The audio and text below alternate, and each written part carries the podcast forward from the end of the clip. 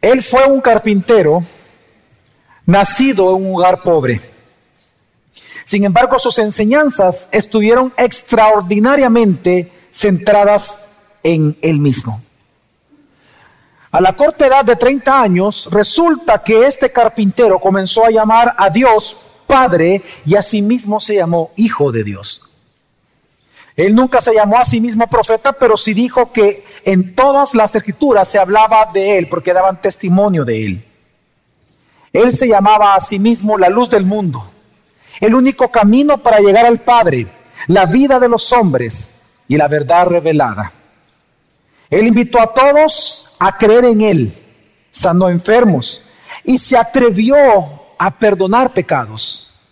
Y aunque Él no gritó ser Dios, cuando le preguntaron si Él lo era, Él dijo, yo soy. Este joven carpintero, ¿acaso estaba loco? ¿Acaso él era un megalómano? ¿Acaso él es alguien que sufría delirios de grandeza como otros que han existido sobre la faz de la tierra?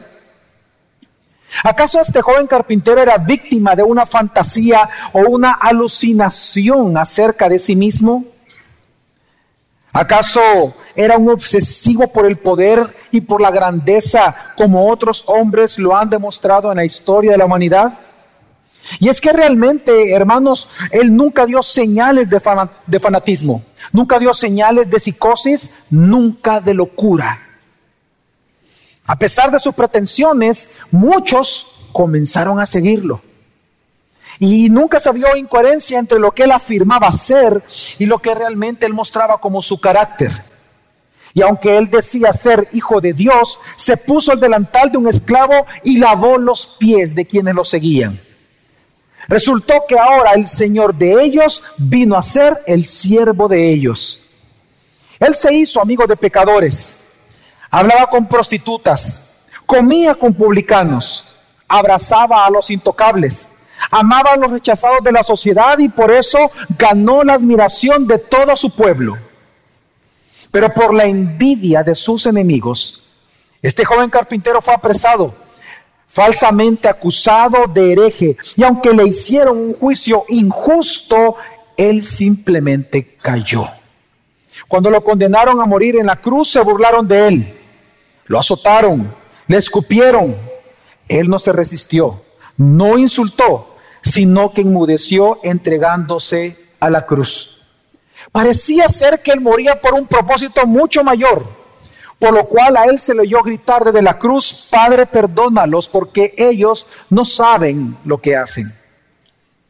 Hermanos, hermanas, amigos, amigas, ¿quién es este Jesús de Nazaret? ¿Quién es este hombre lleno de paradojas? Por un lado, él centró sus enseñanzas en sí mismo, pero por otro lado, con sus acciones estaba volcado a los demás. ¡Qué paradoja! Por un lado, sus palabras daban la impresión de ser una persona orgullosa, pero sus acciones mostraban que él era el ser más humilde de toda la tierra. En sus enseñanzas a todos los llevó hacia él mismo, pero en su ministerio se olvidó de sí mismo para hacer la voluntad de su Padre. Esta combinación de aparente egocentrismo y humildad no tiene paralelo en toda la historia. Por lo tanto, la única manera de poder conciliar estas paradojas sería decir que este tal Jesús de Nazaret no solamente fue un hombre, sino que Él es Dios. La pregunta es, ¿lo es? ¿Acaso Jesús es Dios? Y es que, ¿cómo saberlo? ¿Cómo saber que Jesús es Dios? ¿Cómo saber si una persona es quien dice ser? Y es que, ocupando lo que el teólogo Murray Harris, él explica que hay una manera en la cual nosotros podemos saber si alguien es quien dice ser. Y él dice que hay tres cosas que nosotros tenemos que observar para saber eso. Número uno, el estatus o la posición social o los privilegios sociales que tiene una persona dentro de su sociedad, cómo es reconocido para saber si en verdad él es lo que él dice ser. En segundo lugar, hay que observar las funciones de esa persona. Y en tercer lugar, el título que se le otorga. Quiero darle un ejemplo que es el mismo ejemplo que él da. Supóngase que a usted lo invitan a un país que usted nunca ha ido. Es primera vez que usted llega y resulta que su amigo, que él es de ese país, al bajar del avión y al entrar al aeropuerto, ya después del avión, supóngase que él le dice a usted, mira, ¿ves a aquella persona que está allá? Sí, es el presidente de mi país. Si es primera vez que usted llega y usted no sabe nada del país, ¿cómo usted puede saber que su amigo no le está mintiendo? ¿Cómo usted puede saber que aquel hombre que él dice ser el presidente es el presidente? ¿Cómo usted lo puede comprobar? Entonces, hay, hay que ocupar estas tres cosas, hay que hacer estas tres observaciones para si en verdad saber si él es un presidente. El primero es el estatus. Usted lo que tendría que hacer es acercarse al, grupo de personas que lo rodean y comenzar a escuchar lo, cómo la gente se refiere a él. Si este hombre dentro del aeropuerto, él tiene estatus de presidente, tiene un avión presidencial, lo llega a recoger una limusina o un carro presidencial, si resulta que usted sale al aeropuerto y se da cuenta que él va directo a la casa presidencial, si el estatus que él tiene socialmente, la gente le dice, señor presidente, entonces todo apunta a que él es el presidente, el estatus. Pero en segundo lugar son las funciones. Si estando usted varios días se da cuenta que él aparece de repente en la televisión hablando como que si él fuera el presidente, resulta que él hace funciones de presidente, hace algunas sugerencias o hace algunas leyes como presidente, entonces él es probablemente el que, el presidente. Pero queda una tercera cosa. ¿Acaso él tiene públicamente el título de presidente? Y sería lo último de comprobar. Y si al final usted comprueba que él tiene el título de presidente tal, entonces usted puede decir, al regresar de ese país, yo conocí o yo observé o yo vi al presidente de tal país. Con Jesús sucede exactamente igual. Para nosotros saber si Jesús realmente Él es Dios, ocupando esta forma de observación, nosotros debemos de comprobar a través de la Biblia y de la historia si en verdad Jesús tuvo el estatus de Dios en su tiempo, si él tuvo el estatus de Dios. Segundo, si él hizo funciones que solo Dios realiza. Y en tercer lugar, si él tiene en la Biblia el título de Dios. Si estas tres cosas se cumplen, hermanos, Jesús sería y es Dios. Empecemos por el primer punto. ¿Acaso Jesús tuvo el estatus de Dios en su tiempo? ¿Él tuvo el estatus de Dios en medio del pueblo hebreo? Para esto vamos a observar los testimonios, cuatro testimonios en el tiempo de Jesús para saber si él tuvo el estatus de Dios. En primer lugar vamos a observar, hermanos, lo que Jesús mismo dijo acerca de él. Número dos, lo que sus amigos, los más allegados de Jesús, dijeron acerca de él. En tercer lugar, lo que los enemigos de Jesús dijeron acerca de él. Y número cuatro, vamos a ver lo que el Padre dijo acerca de Dios, acerca de Jesús. Amén. Veamos el primero de ellos. ¿Qué dijo Jesús acerca de sí mismo? Sorprendentemente, mientras los maestros del mundo y muchas personas y, y, como Mahoma y otros más dicen a los demás, hagan esto o sigan aquello, Jesús todo el tiempo mandó diciendo, síganme y hagan lo que yo les diga o crean en mí. La primera característica que encontramos en Jesucristo es que su enseñanza fue centrada en Él mismo. Fue una predicación yo-céntrica. Juan 14.1 dice, no se turbe vuestro corazón, dijo Jesús, creed en Dios, creed también en mí. Y por eso en su predicación, si vemos en la, en la columna izquierda, podemos hacer un resumen de sus predicaciones. Jesús todo el tiempo, Él mandó a que lo siguieran, a que confiaran en Él, a que creyeran, a que comieran en su nombre, a que bebieran en su nombre. Él mandó a que se le hagan oraciones al Padre en nombre de Él. Él mandó a todos los demás que su nombre sea invocado, confesado y obedecido. Pero también Jesús prometió hacernos descansar, calmar el hambre y la sed, hacerlos andar en la luz y no en las tinieblas, llevarlos al Padre, salvarlos eternamente, darles moradas eternas, venir por segunda vez, estar con ellos hasta el fin del mundo. Y Jesús también prometió enviar al Paracleto, al Espíritu Santo, para que diera testimonio de Él y le glorificara. Jamás en la historia de la humanidad se ha dado eso. Ningún ser humano jamás lo ha dicho. El único que tiene una predicación yocéntrica es este tal Jesús. Pero no solamente él hizo esto, sino que en segundo lugar lo que vemos que en su predicación él se estableció a sí mismo como el objeto de la fe de todos los creyentes. En Juan 6:29 Jesús dijo, respondió Jesús y les dijo, esta es la obra de Dios, que creáis en el que él ha enviado. Jesús comienza a enseñar que el objeto de fe para salvación del pueblo es Él. También lo dijo en Juan 3:36, el que cree en el Hijo tiene vida eterna, pero el que no obedece al Hijo no verá la vida, sino que la ira de Dios permanece sobre él. Es decir, Jesús está diciendo que si alguien no cree en el Hijo, no tiene salvación, porque el objeto de fe que salva es Él mismo. En tercer lugar, no solamente Él se establece como el objeto de la fe, sino que Jesús, Él enseñó afirmando que Él es el Cristo. En Marcos 8 vemos que Él habla que Él es el Cristo prometido. En Marcos 14 Jesús dijo que Él es el Hijo de Hombre profetizado por el profeta Daniel. Él mismo dijo que las escrituras daban testimonio de Él.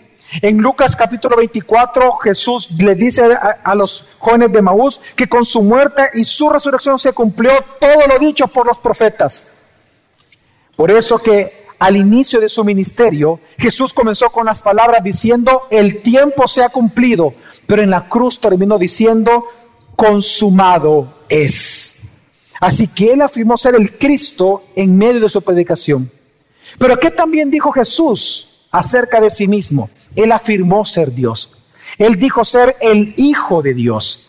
Y por eso afirmó tener a Dios como Padre. En Lucas 2, Juan 5, Juan 10, Juan 14, Mateo 11. Él afirmó ser el yo soy del Antiguo Testamento.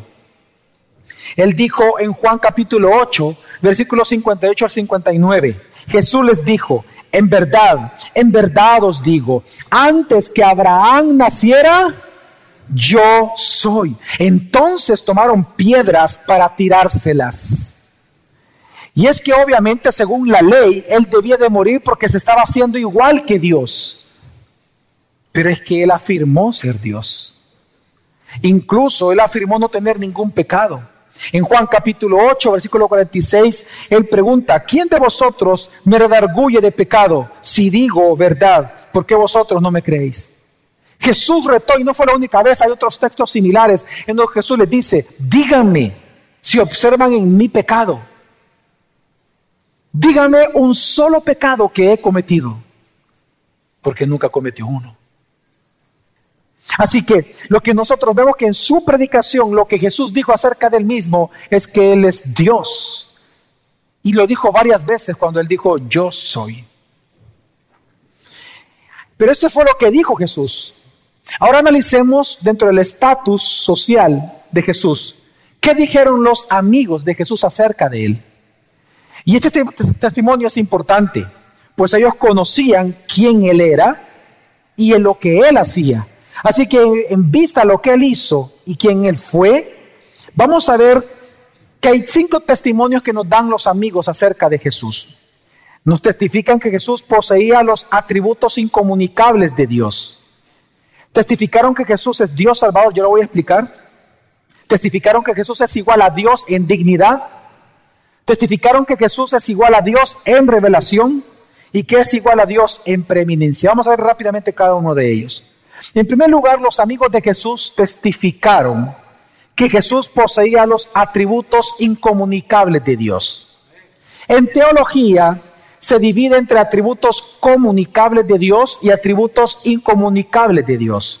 Hermanos, los atributos comunicables de Dios son aquellos atributos que Dios posee y que Él comunica a los seres humanos seres, como seres creados. Por ejemplo, así como Dios ama, los seres humanos podemos experimentar el amor.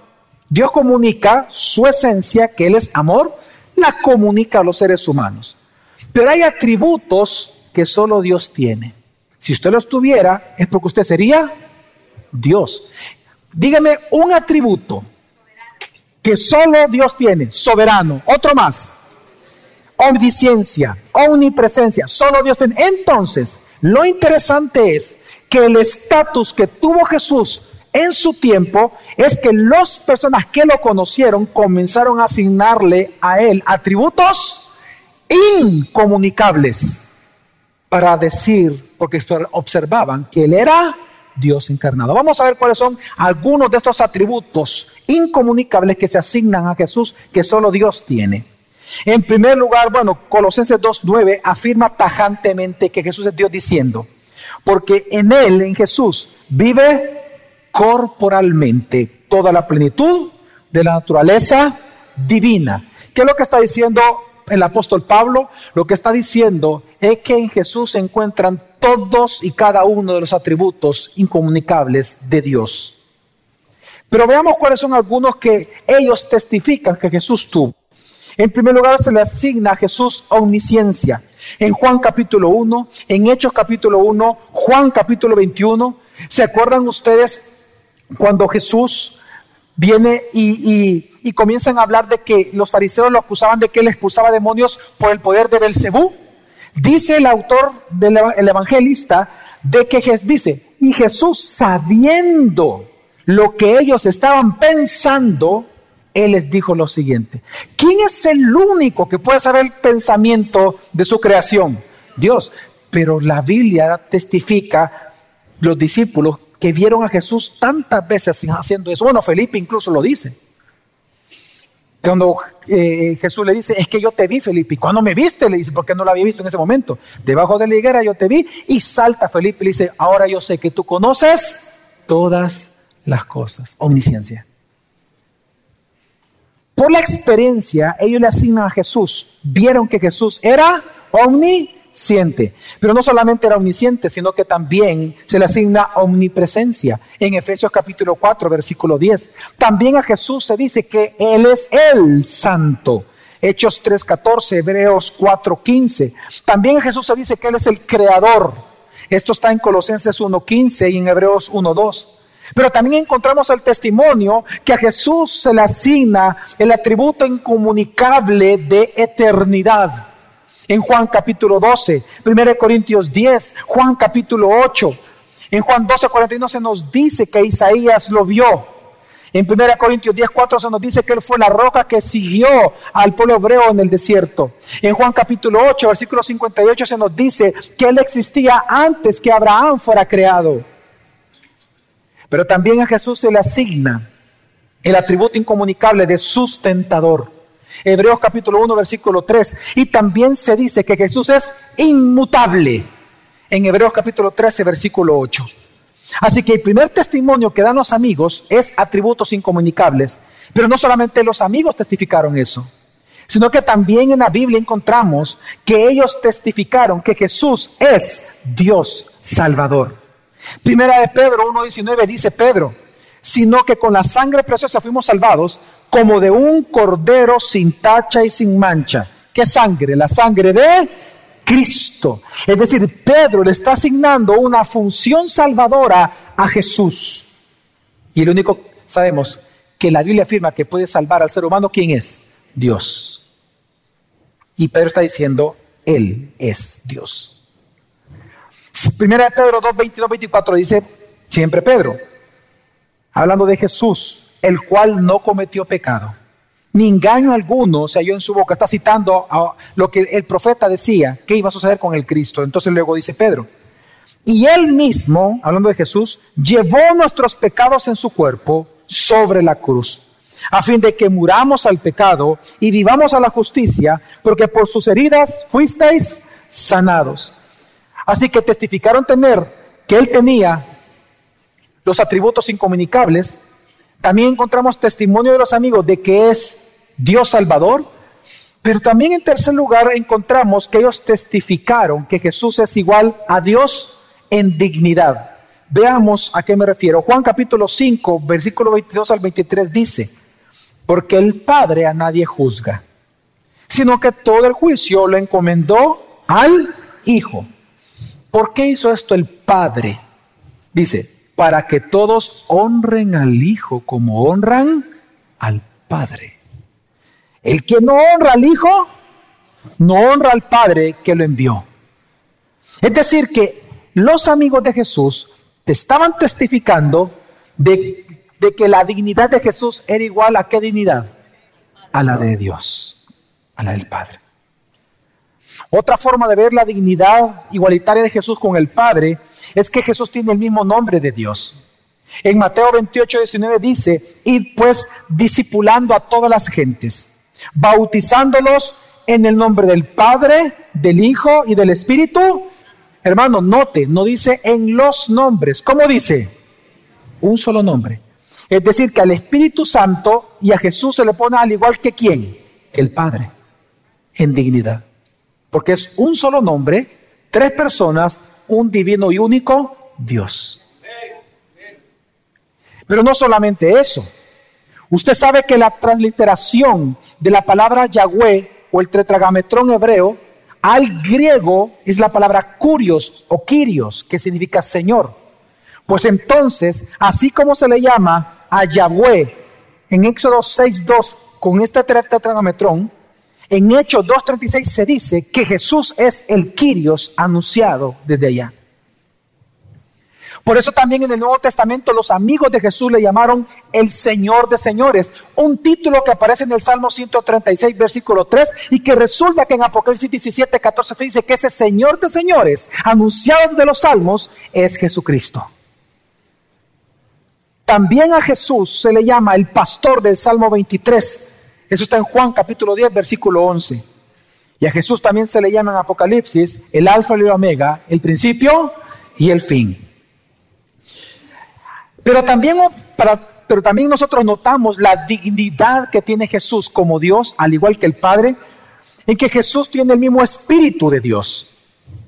Dice Romanos 8, 9, prestemos atención, dice, pero a vosotros, pero vosotros no estáis en la carne, sino en el espíritu, por cuanto el espíritu de Dios vive en vosotros. ¿Quién vive en nosotros? El Espíritu Santo. ¿Y cómo se llama el Espíritu Santo? Al Espíritu de Dios. Luego dice, y si alguno no tiene el espíritu de Cristo, este no es de quién, de Él. Está diciendo que Cristo, que Jesús es quién, Dios. Y es que, mira hermano, hablando del nombre, de la dignidad, es interesante. En Juan 17, cuando Jesús vino y comenzó a orar, al Padre por todos nosotros y por todos los creyentes de todas las épocas, bueno, de todos los que iban a creer, perdón, después de Él, después de, de su venida, él orando por nosotros, Él le dijo al Padre, Padre, yo te pido que lo guardes del maligno. Y entonces dice, Padre, yo te pido que lo guardes en tu nombre. ¿Qué dijo Jesús? Yo te pido que lo guardes en qué? En tu nombre. Y luego Él dice, el nombre que me diste. ¿Y cuál es el nombre que Dios le dio a través del ángel Gabriel a María que le iba a poner al Hijo? Jesús. Es el mismo nombre de quién? Del Padre. Por eso es que dice que el bautismo tiene que ser en el nombre de, el nombre de Padre, Hijo y el Espíritu Santo. ¿Qué nombre es ese? Jesús. Es porque está hablando de la dignidad que tiene Cristo y de su función salvadora. Pero también los amigos de Jesús comienzan a testificar que Él posee el mismo reino de Dios. Para, todo esto es para ver la dignidad que es igual al Padre. Efesios 5:5 dice, por esto lo sabéis con certeza que ningún fornicario o inmundo o avaro, esto es idolatría, tiene herencia en el reino del Cristo y de quién? Y de Dios. Es decir, que aquel reino profetizado por todos los profetas del antiguo pacto, resulta que es el reino de Dios, es el mismo reino de Jesús. Es decir, que Jesús tiene la misma dignidad que el Padre. Pero también esta dignidad la vemos en que Jesús también está sentado en el mismo trono que Dios. Apocalipsis 22, 1, 3 dice, y me mostró un río de agua de vida, resplandeciente como el cristal, que fluye del trono de Dios y del Cordero, y ya no habrá más maldición, sino que el trono de Dios y del Cordero estará en ella y sus siervos le servirán. El mismo trono de Dios es el mismo trono de quién? Del Cordero. Por lo tanto, el Cordero es Dios. Pero también Jesús recibe adoración de Dios. Mateo 14:73 dice, y los que estaban en la barca lo adoraron, diciéndole, verdaderamente tú eres el Hijo de Dios. Y el único ser en, toda, en todo lo que existe que puede recibir adoración. ¿Quién es? Jesús. Jesús. No, bueno, Dios. Dios es el único ser. Ni los ángeles pueden recibir adoración. Por lo tanto, lo que están demostrando los evangelistas es que Jesús tiene el mismo estatus en dignidad que Dios.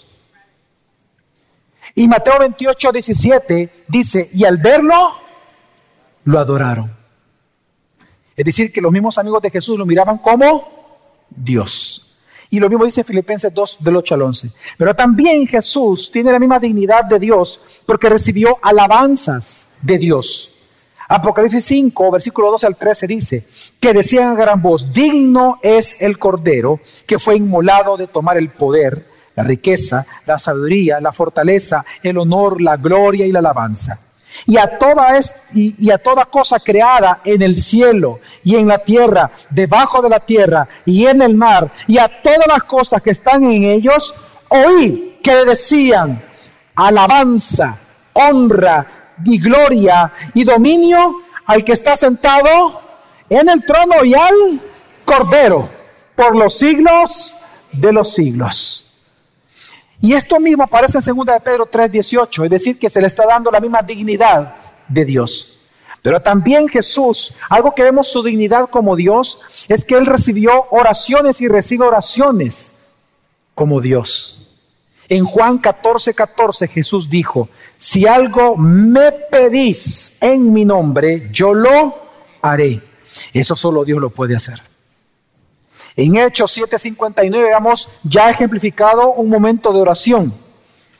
Y dice la palabra de Dios, y mientras apedreaban a Esteban, él invocaba y decía, Señor Jesús, recibe mi espíritu. Señor, no les tomes en cuenta este pecado. ¿A quién estaba orando? a Jesús. ¿Y quién es el único ser al cual puede escuchar y recibir oraciones? Dios. Segunda de Corintios 12, 8 dice, por eso tres veces rogué al Señor, a Jesús, que se alejara de mí. Aquí está hablando Pablo de su aguijón. Oró a Jesús. En Hechos 1, 24, 25 dice, y orando dijeron, tú Señor, que conoce los corazones de todos, muestra ¿A quién le estaban orando todas estas personas? A Jesús. Es decir, que a Jesús los allegados, los que lo conocieron, vieron en él algo, vieron una dignidad, la cual era comparable solo con un solo ser. ¿Con quién? Con Dios. Y por lo tanto, también, así como vieron que tiene una dignidad, al igual que el Padre, también ellos testificaron, pasando al siguiente punto, que Jesús es igual a Dios ya no solamente en dignidad, sino que también en revelación. Colosenses 1.15 dice que Jesús es la imagen del Dios invisible. Juan 1.18 dice, nadie ha visto jamás a Dios. El unigénito Dios que está en el seno del Padre, Él lo reveló. Juan 14, 8 dice, le, le, dice Felipe, Señor, muéstranos al Padre y nos basta. Jesús le dice, tanto tiempo he estado con vosotros y no me has conocido, Felipe. El que me ha visto, ha visto al Padre. ¿Cómo tú dices, muéstranos al Padre?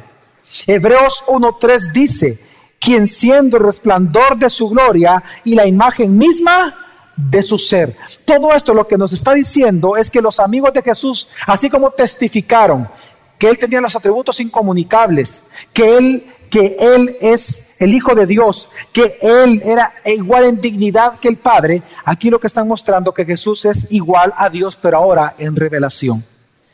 Pero por último, ¿qué dijeron los amigos de Jesús?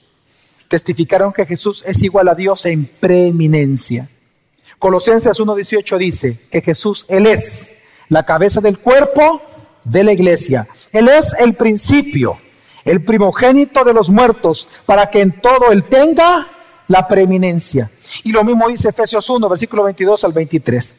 Así que ya tenemos dos testigos, lo que Jesús dijo y lo que sus amigos dijeron. Pero ahora veamos algo sumamente interesante. ¿Qué dijeron los enemigos de Jesús que nos sirve de testimonio a nosotros de que Él es Dios?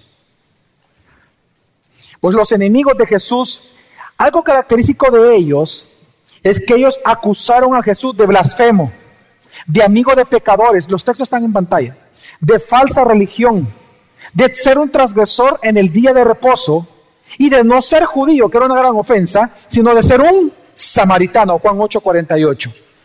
Pero aunque ellos acusaron a Jesús de esto, lo interesante es que nunca pudieron refutar lo que Jesús dijo ser. Nunca pudieron. Le decían cosas a Jesús, pero nunca pudieron refutar de que Él era Dios. Nunca. Por ejemplo, veamos el testimonio. En Mateo 27, 24 se dice que Pilato no encontró nada en él. En Lucas 23, versículo 15, leemos que Herodes no encontró ningún delito en él, enemigo de Jesús. En Mateo 27, Judas, quien lo vendió, dice que devolvió la moneda, la moneda de plata diciendo a los sacerdotes, he pecado entregando sangre inocente. En Lucas 23, 41 se nos dice que el ladrón, un enemigo de Jesús, le dijo en la cruz, nada malo ha hecho este. Y un centurión romano que participó en la crucifixión de Jesús, en Lucas 23, cuando Jesús murió, dice el que él confesó diciendo, ciertamente este hombre es inocente. Y en Marcos capítulo 15 dice que este mismo centurión exclamó al mundo diciendo, verdaderamente este hombre era y es hijo de Dios. Los mismos enemigos de Jesús no pudieron refutar que Jesús es Dios. Mejor lo acusaban porque no podían refutar lo que miraban. Ya vimos lo que Jesús dijo de él.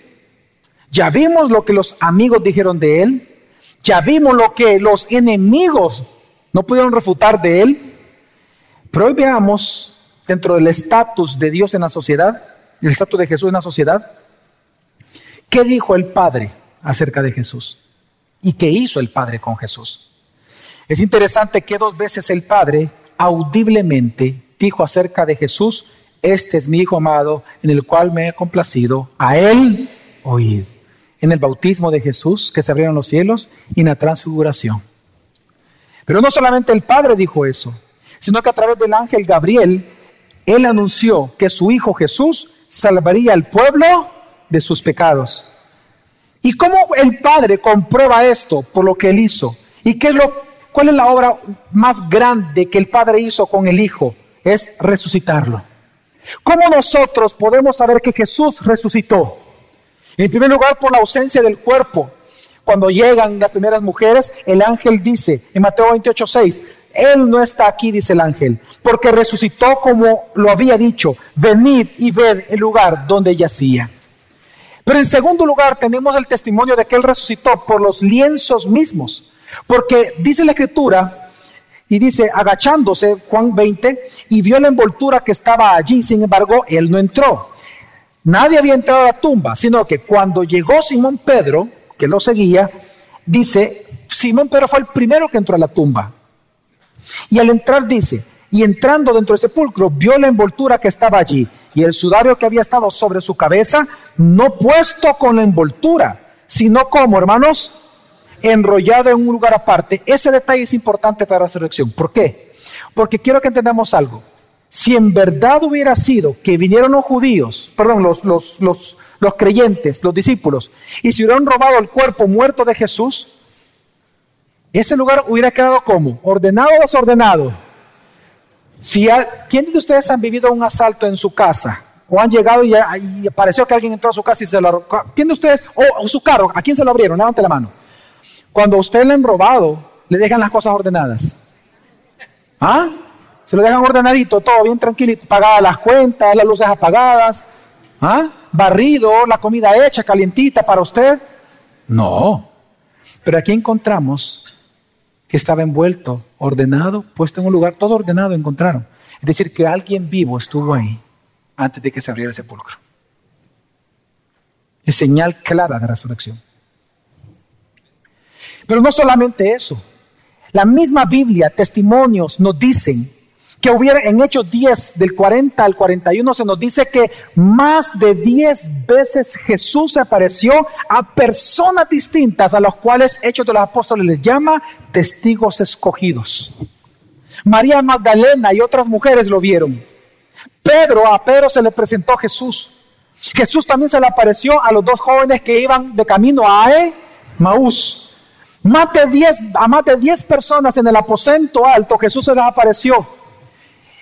Y también Jesús se les apareció de manera inmediata a más de 500 personas a la vez. Jesús se le apareció a Santiago, su medio hermano, autor de la carta a Santiago. Y Jesús también se le apareció a muchos otros, que no se nos dice el nombre, en el monte de los olivos. Y también se le apareció a Pablo cuando le dijo, Saulo, Saulo, ¿por qué me persigues? Así que hermano, Jesús resucitó. La pregunta es, en base a lo que Jesús dijo, los amigos dijeron, los enemigos dijeron, y el Padre dice acerca de Jesús, Jesús tuvo el estatus de Dios. Jesús tuvo y tiene el estatus de Dios, hermanos. Pero no con eso nos basta. A nosotros sí, pero al mundo. Ahora veamos si Jesús tuvo funciones que solo Dios tiene. Veamos las funciones de, Dios, las funciones de Jesús. En primer lugar, Romanos 11, Hebreos 2, Juan 1, Colosenses 1 y Hechos 3 nos dice que Jesús es el creador de todas las cosas. Luego se nos dice en la Biblia, por ejemplo, en el Antiguo Testamento, de que solo Dios tiene la prerrogativa de salvar, porque Él es Dios al ser humano. Solo Dios puede salvar al ser humano. Pero resulta que en el Nuevo Testamento, en Lucas 23, 1 Timoteo 1 y Hebreos 5, se nos dice que Jesús es el único que puede salvar a la humanidad.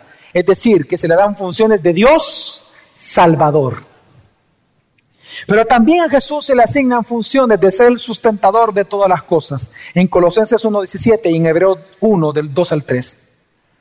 Pero también a Jesús se le asigna la función de ser juez. De hecho, leímos un versículo. Que el juicio, el Padre dice a nadie juzga, sino que el juicio se lo entregó a quién? Al Hijo, es decir, que el Hijo es el juez ahora. Y esto es importante porque en el Antiguo Testamento solo Dios puede ser el juez. Por lo tanto, porque Él es el creador, solo Él puede juzgar. Pero resulta que en el Nuevo Testamento se nos dice que Dios encarnado, el juez de todas las cosas, es Jesús. Mateo 5, Mateo 10, Hechos 10, Hechos 17, 2 Corintios 5, Juan 5, Juan 12, 2 Tesalonicenses capítulo 1, versículo 8 al 9. Todo esto nos dice que Jesús es juez y que Él vendrá por segunda vez a juzgar a vivos y muertos. Por lo tanto, Él tiene funciones de Dios porque Él es Dios. Pero también en la tierra, Jesús tuvo funciones. Y aquí le pido que seamos humildes en reconocerlo que solo Dios pudo realizar. Cuando Jesús estuvo aquí en la tierra, vemos que Él perdonó pecados, algo que solo Dios puede hacer. Porque yo no le puedo decir a usted, tus pecados te son perdonados en nombre del Padre. Yo no te puedo decir eso a ti. Yo no soy Dios, yo no soy el, el ofendido. Cuando tú pecas, ¿contra quién pecas? ¿Quién es el ofendido en todo caso? Dios. ¿Quién es el único, por lo tanto, que puede extenderte perdón? Pues resulta que Jesús perdonó pecados. Mateo 2, Mateo 5, Lucas 7, Hechos 5, Colosenses 3 nos dice que Jesús perdona los pecados de todos. Es una función divina en Jesús. Pero también no solamente Jesús perdonó pecados, también Jesús hizo milagros. Y quiero explicar por qué son importantes los milagros. Los milagros no son maravillas. Digo esto porque hoy en día con los pseudo pastores, pseudo apóstoles, pseudo de todo, que hacen grandes shows de milagros, ellos han popularizado el pensamiento de que lo milagroso es un show, que los milagros son una fascinación, una maravilla que hay que observar, hay que sentar y con palomitas de maíz estamos comiendo viendo como, wow, mira, aquel se cayó, mira, aquel rebotó, mira, aquel saltó, aquel voló, mira, wow. Y pensamos que es un show. Los milagros, según el Nuevo Testamento, no son maravillas. ¿Qué son? Señales. Veamos, definamos qué es una señal. Eh, eh, lo más fácil es las señales del tránsito. ¿Para qué sirven las señales de tránsito? ¿Ah? Para indicar, ¿por qué se le llama señal? Porque señala. Una señal señala. Por aquí, por allá, por arriba, por abajo, retroceder, da la vuelta. Señales. Quiero que entendamos que los milagros son señales, como de tráfico. Los milagros de Jesús señalan que el Padre y el Hijo son uno solo. Así que los milagros son importantes para entender que Jesús es Dios. Y por eso es que, fíjense bien, los fariseos, los, busquen la Biblia, los fariseos nunca negaron a Jesús las señales que él hacía. No podían refutarlo porque estaban las señales, ahí estaba la evidencia. Sino lo que ellos hicieron fue cuestionar el poder bajo el cual Jesús lo hacía. Por eso es que ellos blasfemaron contra el Espíritu Santo. Pero nunca pudieron refutar que Jesús hacía señales. De que él, y el Padre uno son. Mateo 4, Mateo 9, Juan 9, Juan 10 exhibe todo lo que Jesús hizo y así también otros textos. Pero también Jesús hizo algo que solo Dios puede hacer. Hermanos, Jesús resucitó muertos. Y eso solo Dios lo puede hacer. Y se lo voy a demostrar bíblicamente. La Biblia dice que la prerrogativa, el derecho y el poder y la posibilidad de resucitar a alguien muerto, solo Dios lo tiene. Se lo voy a leer, porque sí, lo está, está en la Biblia. Primer libro de Samuel, capítulo 2, versículo 6 dice, Jehová mata y el que da vida. Él hace descender al Seol, que la tumba, y él hace, ¿de qué está hablando ahí? De la resurrección. ¿Quién es el único que hace eso? Jehová, Yahweh, el nombre pronunciable, tetragrametrón. ¿Quién demostró tener ese poder aquí en la tierra? Jesús. Juan capítulo 5, versículo 21 dice, porque como el Padre levanta y da vida a los muertos, citando a Samuel, así también el Hijo da vida a los que él quiere. Ahora, ¿Jesús lo demostró? Claro que sí. En Lucas 7, él resucitó al hijo de la viuda de Naín. En, en Mateo capítulo 5, él resucitó a la hija de Jairo. Y en Juan capítulo 11, él resucitó a quien fue su amigo llamado Lázaro. Así que Jesús tuvo funciones de Dios en la tierra. Pero también Jesús prometió hacerlo contigo y conmigo. Juan 6:40 Jesús nos prometió, porque esta es la voluntad de mi Padre, que todo el que ve al Hijo y cree en Él tenga vida eterna, y yo lo resucitaré en el día postrero. Así que no solamente Jesús perdonó pecados, algo que Dios puede hacer, no solamente hizo milagros, algo que solo Dios puede hacer, sino que también resucitó muertos, algo que solo Dios puede hacer. Pero también Jesús dio al Espíritu Santo. El profeta Joel y otros profetas más anunciaron un derramamiento en el nuevo pacto del Espíritu Santo sobre toda carne. Juan el Bautista, cuando bautiza a Jesús en, en Mateo capítulo 3, él dice a todos, este es quien va a bautizar en Espíritu Santo y fuego. Y resulta que Jesús prometió por eso en Juan 7 y Juan 16 y Juan 14, él prometió enviar el paracleto a sus discípulos. Y ya vemos en Hechos capítulo 2 el cumplimiento de todo esto en Pentecostés. Solo Dios puede enviar su Espíritu. Y Jesús, y si Jesús lo envió, es porque Él es Dios. Así que hermanos, Jesús ejerció funciones de Dios. Sí, ya llegamos dos. Llegamos dos. Solo nos queda lo más fácil. Ver si en la Biblia Jesús se le llamó Dios literalmente. ¿Acaso la Biblia dice que Jesús es Dios literalmente? Sí. En primer lugar, veamos Juan 1.1. Veamos si él tuvo el título y tiene el título de ser Dios. Juan 1.1 dice, en un principio era el Logos y el Logos estaba ante Dios y Dios era el Logos. Y Juan establece que el Logos es Jesús. Por lo tanto, Jesús es, ¿qué está diciendo literalmente? No estamos infiriendo. Él está diciendo literalmente que Jesús es Dios. Juan 1.18.